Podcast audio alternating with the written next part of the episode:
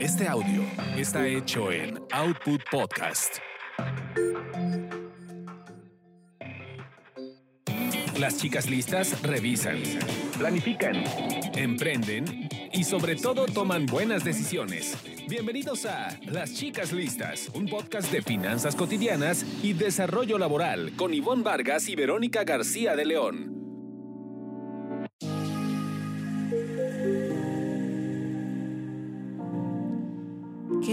¿Qué tal? Pues muy contenta, muy contenta de estar aquí con todos ustedes. Bienvenidos a su podcast Chicas Listas.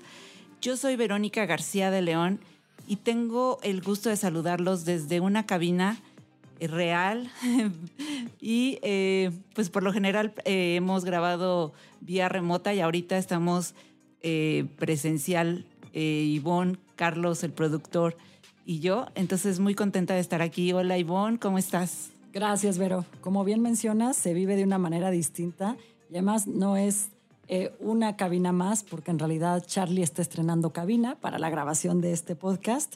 Y pues yo creo que con un tema hoy, Vero, que eh, ha estado generando mucha inquietud por parte de la audiencia que nos sigue en Chicas Listas. Por supuesto, tiene que ver con cómo utilizar dinero adecuadamente o qué soluciones puedes tener ante ciertos problemas. Pero antes de arrancar con nuestro eh, invitado, le voy a recordar a todas las chicas y chicos listos que nos escuchan que nos pueden comentar sus inquietudes sobre los temas que abordamos y proponer también algunos temas que quieran que llevemos aquí en el podcast a través de nuestras redes sociales. En Twitter nos pueden encontrar como chicas listas y en Instagram como Chicas Listas Podcast. Ahí tanto Vero como yo vamos a estar encantadas de escuchar sus comentarios. Y arrancamos con este nuevo podcast.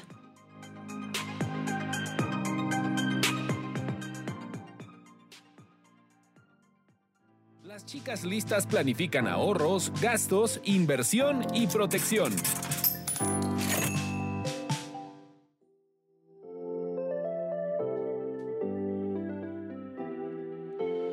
Y pues eh, sí, como ya lo, lo, había anunciado Ivonne en el comienzo de este podcast, eh, estamos con este tema que nos han pedido y que nos preocupa conforme hemos visto que, incrementan las tasas de referencia, las tasas de interés.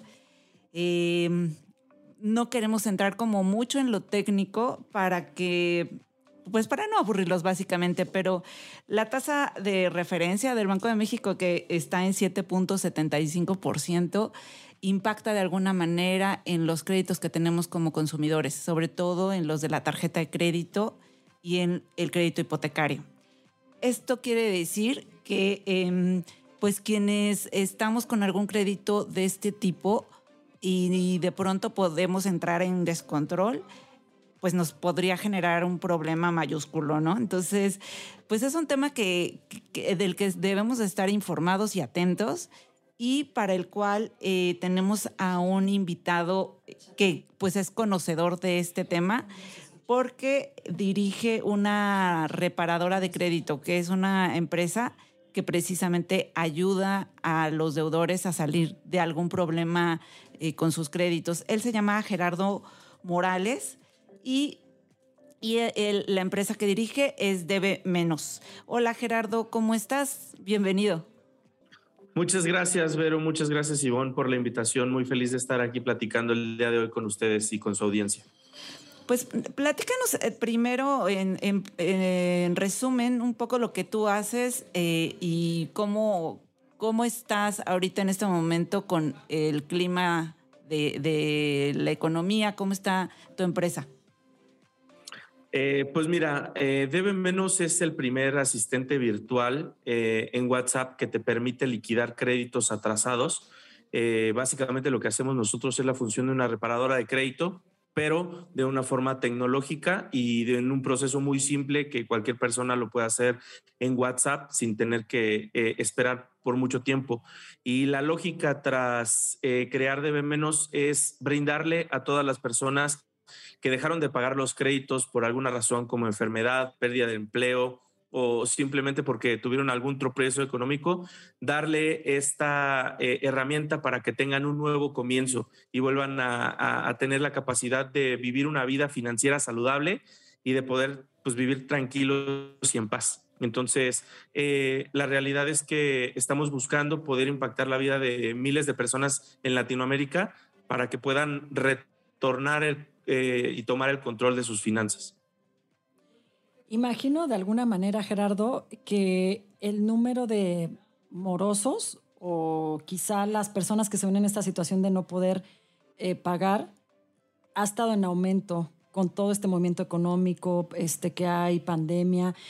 Pero una pregunta quizá recurrente en, los, en, en las personas es si mi primera opción tiene que ser una reparadora o qué debo de estar considerando para eh, solicitar ayuda de una reparadora. Ahorita me gustaría que nos platicaras un poco en qué momentos, cómo se vive lo de los créditos, pero quizá la primera pregunta es eh, cuándo debo de y en qué momento debo de aguantar un poco, ¿no? Esta parte. Sí, como bien mencionas, hay diferentes etapas y es muy importante que conozcas tu situación económica. Nosotros eh, desde Debe Menos sugerimos que por lo menos una vez al año hagas una revisión de tu buro de crédito para que tengas conocimiento con pesos y centavos de cómo está tu condición financiera ante eh, las, instituciones eh, financieras. ¿Y en qué momento debes de acudir con nosotros cuando ya dejaste de hacer pagos? cuando ya no pudiste por alguna razón hacer ni siquiera el pago mínimo, en ese momento debes de acercarte y buscar una solución. Evidentemente también de la mano cuando ya tienes más deudas de las que puedes pagar y por la misma razón que tienes demasiadas, pues ya no puedes cubrir con el pago de algunas. Entonces, un índice eh, y una señal de alarma es pues, cuando dejaste de pagar. Eh, y bueno, Gerardo, cuando dejaste de pagar, pero a mí, a mí todavía me gustaría ir un poco más para atrás, porque creo que a veces eh, llegamos a, una situación de ya no poder pagar cuando ya estamos pues hasta el tope, ¿no? O sea, a mí me gustaría irme un poco más para atrás para analizar qué situaciones son las por, las que pasamos que nos llevan a perder el control. ¿Qué es lo que tú has visto que sucede entre tus clientes, entre las personas que, que llegan a esta situación difícil? Que si en ese momento hubieran hecho algo, quizá no hubieran llegado a la situación de no poder pagar. Sí, eh, primero aceptar todos los productos financieros que te ofrecen. Y me refiero a que si te ofrecen la tarjeta cuando vas al súper, la aceptas. Si vas al banco azul, la aceptas la tarjeta. Si vas al banco rojo, aceptas la tarjeta. Creo que eso es un gran problema. Eh, y punto número dos es no tener un, control, ya sea en un cuaderno, en un Excel, en una hoja, el poder tener pues, muy bien eh, estructurado en tu mente cuántos son tus ingresos y cuáles son tus gastos fijos. Porque este ejercicio difícilmente lo hacemos como mexicanos. Eh, no sabemos, no sabemos eh, a ciencia cierta cuánto dinero necesitamos para vivir, para tener nuestros gastos al corriente. Y lo que va sucediendo es que vamos aceptando nuevos gastos y pues simplemente eh, como los eh, parcializamos con esta, este disfraz de meses sin intereses, pues creemos que sí vamos a poder y pues como son paguitos de 500 pesos, de 1500, pues decimos no hay bronca. Entonces, lo que hemos visto es no tener un control, no saber a cuánto ascienden tus ingresos fijos y no saber a cuánto ascienden tus egresos fijos para de ahí partir. Y después, como te mencioné, eh, aceptar todos los productos financieros que te ofrecen. Y por último, pues no tener control de ellos. O sea, no saber cuándo es la fecha límite de, cuándo es la fecha de corte, cuándo es la fecha límite de pago y utilizarlos como una extensión de dinero en vez de un apalancamiento financiero que realmente es. La realidad es que el crédito es dinero prestado que tenemos que pagar y desafortunadamente en Latinoamérica y en México el dinero prestado cuesta muy caro. Entonces, esos son los típicos errores que vemos. Claro, y por supuesto esta idea de seguir utilizando estos créditos o tarjetas o cosas como una extensión de algo y que no vas a tener para cubrirlo. Gerardo, eh, siempre nos hemos quizá preguntado cuál es el porcentaje del ingreso que debemos dedicar al pago de deudas, ¿no? Sobre todo para no estar en esa dinámica de voy pagando el mínimo, el mínimo, el mínimo. Eh, no sé si esto se ha modificado de alguna manera con estos tres años, en la que la economía pues probablemente nos ha hecho que si nosotros separábamos un poco más para cubrir una deuda, hoy eso no exista. Pero en un escenario ideal, eh, ¿qué, ¿qué, tanto tendríamos que estar pagando esas deudas? Sí, creo que esto depende de las condiciones de cada familia. En el ideal, y hay una regla que es este 50, 30, 20, pero pues al final aplica para cada uno de distinta forma. La realidad es que nosotros en Debe Menos lo que sugerimos es que no sea más del 30% de tus ingresos lo que tú destinas para pagar una deuda. La realidad es que 30% incluso ya es una cantidad bastante alta. El ideal o el estándar tendría que andar entre un 10 eh, y un 20% para poder destinar eh, tus recursos para pagar las deudas, para que de esa manera no puedas eh, sobreendeudarte. Y, y, bueno, en, el, en, la situación hipotética de que eh, ya se me ya se volvió el un problema porque quizá no, este, no fui eh, prudente, por lo que sea, ¿no? Este, se me olvidó pagarla eh, y ya me están cobrando intereses o tengo varias tarjetas y en una estoy pagando el, el, el saldo mínimo, pero todavía no estoy en la posición de, como ya de recurrir a una, reparadora. ¿Qué, o sea, ¿qué soluciones puedo encontrar yo o qué, cómo puedo organizarme para todavía, digamos, apagar el incendio antes de que esto se vuelva incontrolable? Sí, creo que primero tienes que organizar y literalmente, o sea, te, te preguntaría cómo organizas la lista del súper, ¿no? Este, cómo compras las cosas que llevas a casa y de la misma manera eh, solucionar tu tema financiero. Hacer una lista de cuáles son las deudas que tienes, cuál es la más grande y cuál es la más pequeña. Y enfocar los esfuerzos en liquidar la deuda más pequeña para después liquidar la deuda del medio y terminar con la deuda más grande. Al final, eh, pues todo en la vida es un destino de recursos y de tiempo. Y en este caso, algo que sí es muy importante mencionar el pago mínimo literalmente es como estar conectado con sonda en coma. O sea, el pago mínimo no te ayuda en absolutamente en nada. Es, sí, o sea, el pago mínimo es 80% intereses, 20% capital. Entonces, si hacemos un análisis bien rápido con números bien simples, si tú de pagos mínimos pagas mil pesos al mes, 800 pesos se van a intereses y 200 pesos a capital. Entonces, imagínate, pues si tienes una deuda de 100 mil pesos, 50 mil, 30 mil, pues divide 50 mil entre 200 y ese va a ser el tiempo que te vas a tardar en liquidar esa deuda, lo cual, pues es una crónica de una muerte anunciada. Oye, Gerardo, bueno, esto es de verdad impactante lo que nos dices, ¿no? Porque además eh, va a ser una agonía prolongada. Todo lo que compraste en un precio va a ser mucho mayor. Ahora, pensando en esta línea de lo que nos estás compartiendo, eh, un poco las, la, siguiente pregunta sería, bueno, ¿qué acciones debo de tomar? Por ejemplo, ¿qué acciones debo de tomar con un banco? A mí me gustaría un poquito preguntarte sobre esa línea. Em, ¿Cómo, eh, qué conceptos quizá tendríamos que tener claros? Por ejemplo, a veces uno dice, bueno, empiezo a negociar con el banco, pero si el banco me va a sugerir una quita, eso me va a generar un comportamiento negativo en el futuro porque ahí va a estar esa mancha pero también hay un mito asociado a que eh, recurrir a una reparadora de crédito puede ser que te limite, que te vuelvan a dar un crédito años después. Entonces mi pregunta es esa, ¿qué considerar? Eh, ¿qué, debemos saber para utilizar eficientemente la reparadora quizá? Y, y, qué podríamos hacer para no meternos en problemas con el banco? Creo que te hice muchas preguntas al principio, pero más bien el tema es, no, desmitifiquemos qué pasa con el banco y desmitifiquemos qué pasa con las reparadoras. Claro, creo que al final el, modelo de una reparadora de crédito es algo que es bastante nuevo en nuestro país, tiene menos de 15 años y como todo en la vida, lo nuevo genera un poco de resistencia, pero algo que es bien importante señalar, el utilizar una reparadora de crédito no te genera una mala calificación o una mancha. La mancha te generó tu mal comportamiento en el uso de los productos. La realidad es que el que tú usaras ineficientemente los productos que te brindó el banco fue lo que te llevó a tener la calificación negativa en primer lugar. La reparadora de crédito, pues literalmente es un, un mecanismo para solucionar este problema. Como bien mencionas, mucho de lo que eh, ofrece el banco lo puedes hacer por tu propia cuenta, pero en, nuestro, en nuestra idiosincrasia como mexicanos, como latinos, pues muchas veces es muy complicado nosotros mismos aplicarnos la medicina y la dosis.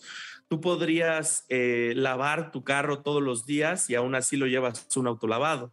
Tú podrías eh, cocinar todos los días saludable y así y aún así vas al, restaurante favorito.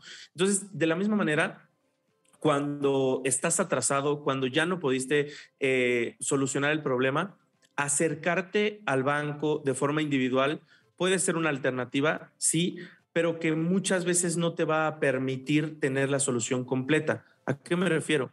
Hoy en día las prácticas de los despachos de cobranza, de los mismos ofrecimientos bancarios, hacen que la barrera para solucionar este problema sea muy alta, porque el proceso para poder conseguir una quita es hacer una negociación con el banco, pero tienes que asegurarte que esa negociación se cumpla. Y para asegurarte, tienes que asegurar una carta convenio. Esa carta convenio es el documento oficial que te garantiza que lo que acabas de pues, negociar se va a cumplir. Y esto es algo que muchas veces no sabemos. Y simplemente porque recibimos un mensaje o porque recibimos una llamada de un número desconocido diciéndonos, oye, con 500 pesos liquidas todo, pues tomamos la opción, pero muchas veces no es realmente la solución una reparadora de crédito lo que te garantiza es la certeza de que tus cuentas van a quedar completamente liquidadas y saldadas. Es decir, van a tener un saldo cero frente al acreedor y después en el buró de crédito va a venir el reporte de la liquidación con clave 97,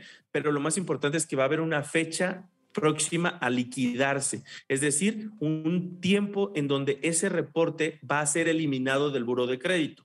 Entonces, por lo menos en Debe Menos lo que hacemos nosotros es, nosotros tratamos este problema como una enfermedad. Tú vas al médico y si tienes, por ejemplo, este, gripa, pues primero llegas al doctor, te revisa, te da un tratamiento, tienes que pasar un tiempo en el tratamiento y después te curas. Y después de que te curaste, tienes que pasar, o lo que se recomienda es que pases un periodo de recuperación para que vuelvas a tus hábitos eh, cotidianos. Entonces, dicho de otra manera, lo que hace una reparadora de crédito es primero te ayuda a solucionar el problema, que es pagar la deuda. Después te garantiza que la deuda va a quedar saldada y liquidada.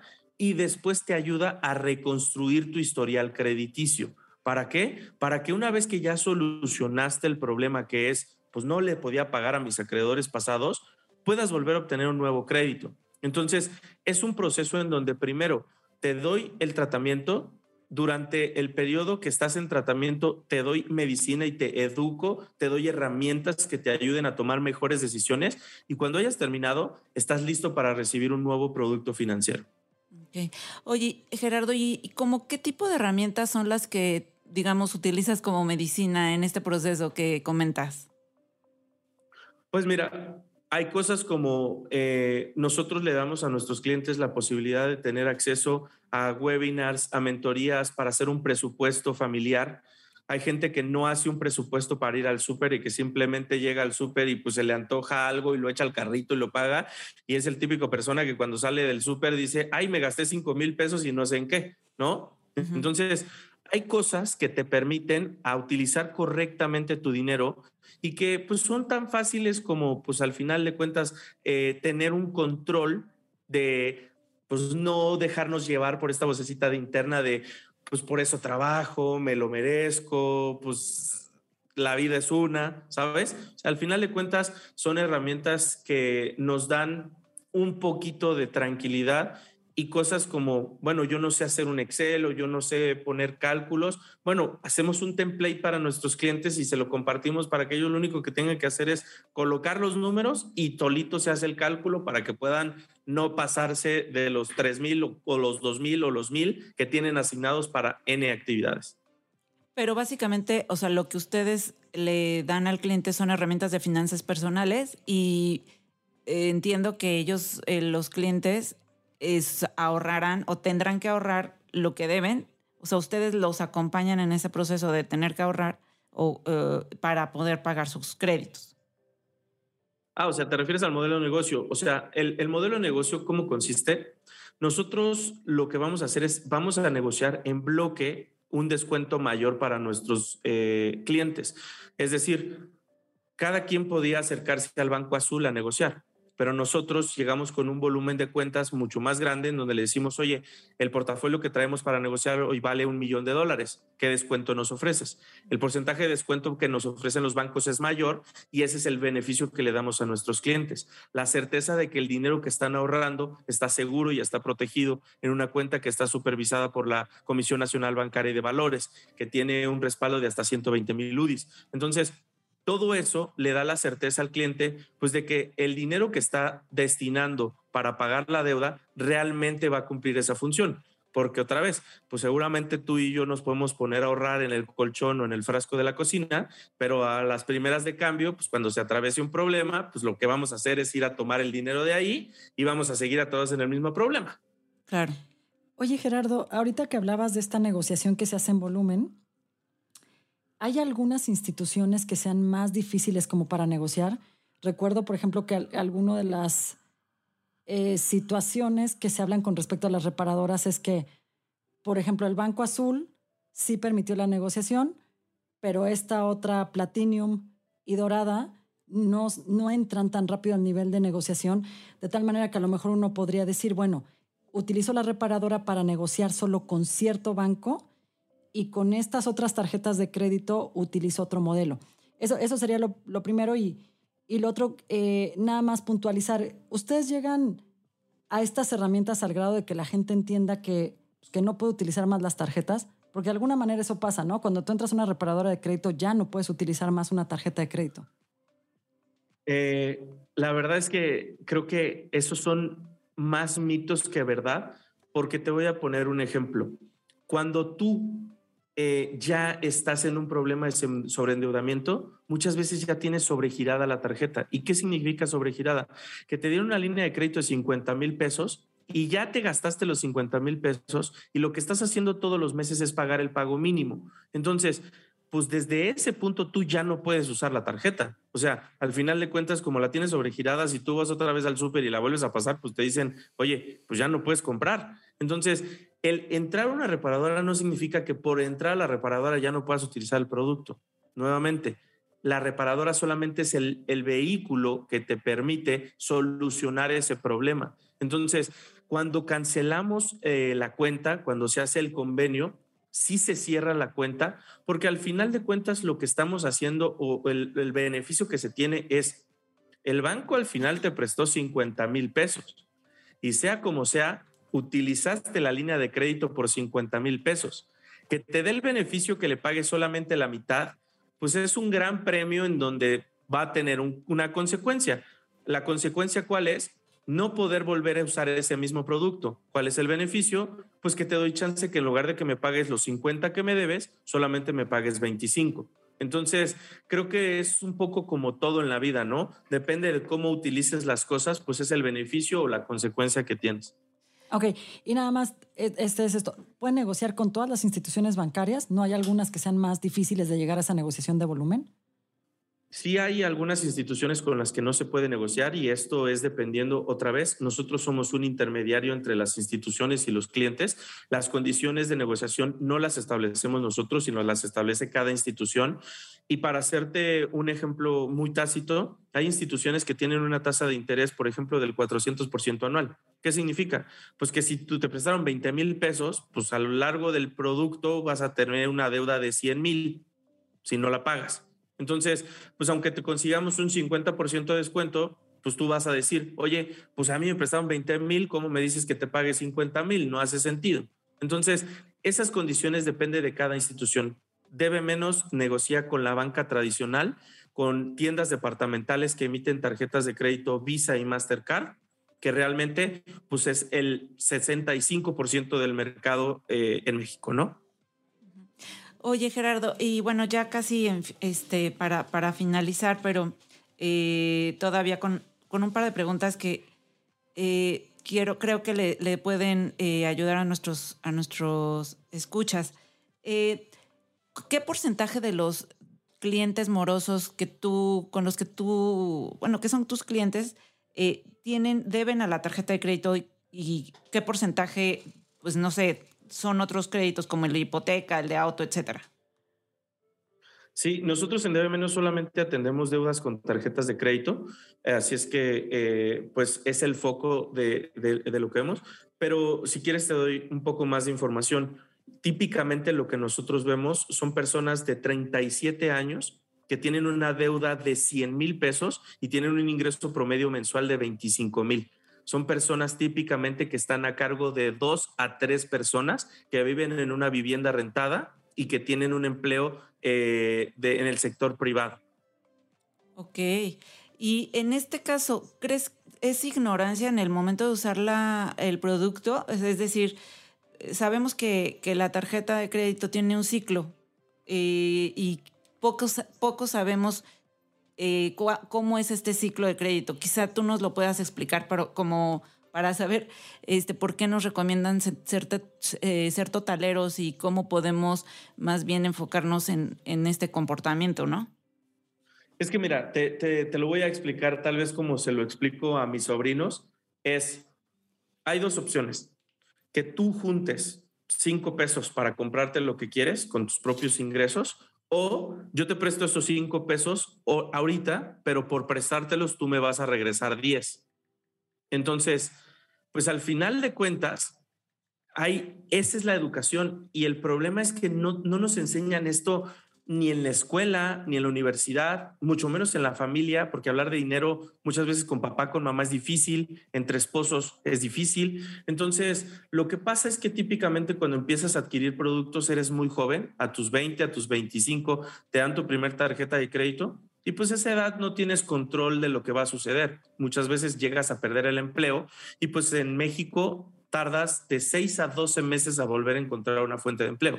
Entonces, en ese periodo no tienes otras herramientas para poder abonar y pues terminas dejando y abandonando el pago de este producto. Entonces, básicamente eh, el, el, mal manejo se debe a no tener un control, a no poder establecer con pesos y centavos cuánto es lo que tengo en capacidad para poder afrontar mis compromisos financieros.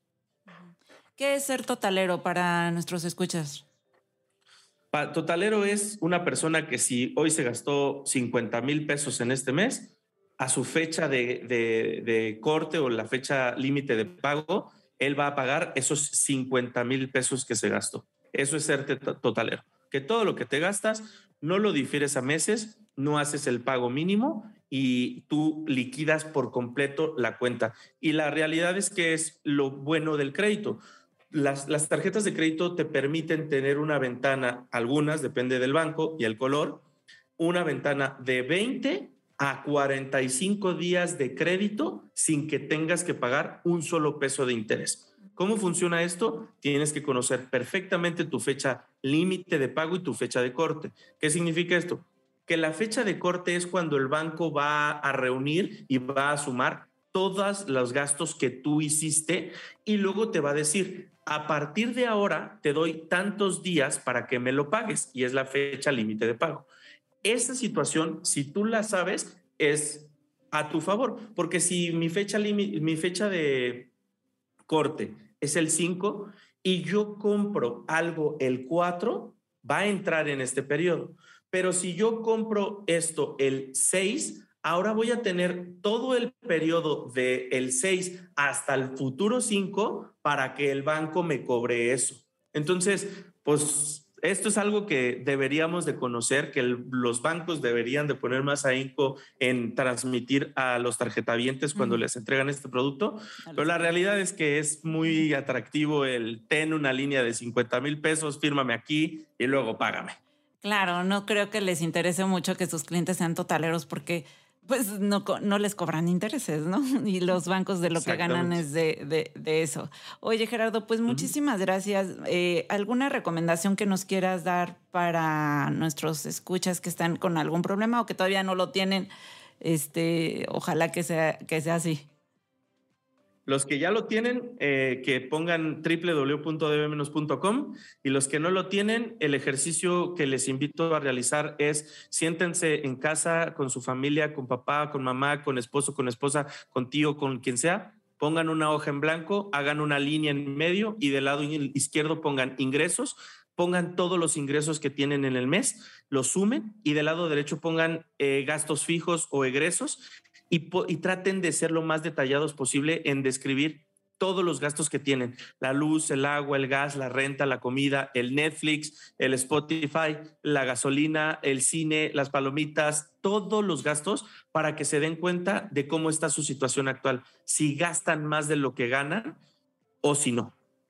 Pues muchísimas gracias, Gerardo. Ahí está para toda nuestra audiencia en Chicas Listas la recomendación de una herramienta muy puntual.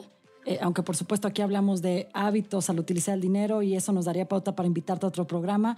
Gracias Gerardo, nos despedimos. Vero, nos vemos, más bien nos vemos y nos escuchamos en otro episodio de Chicas Listas. Claro que sí, gracias. Muchas gracias.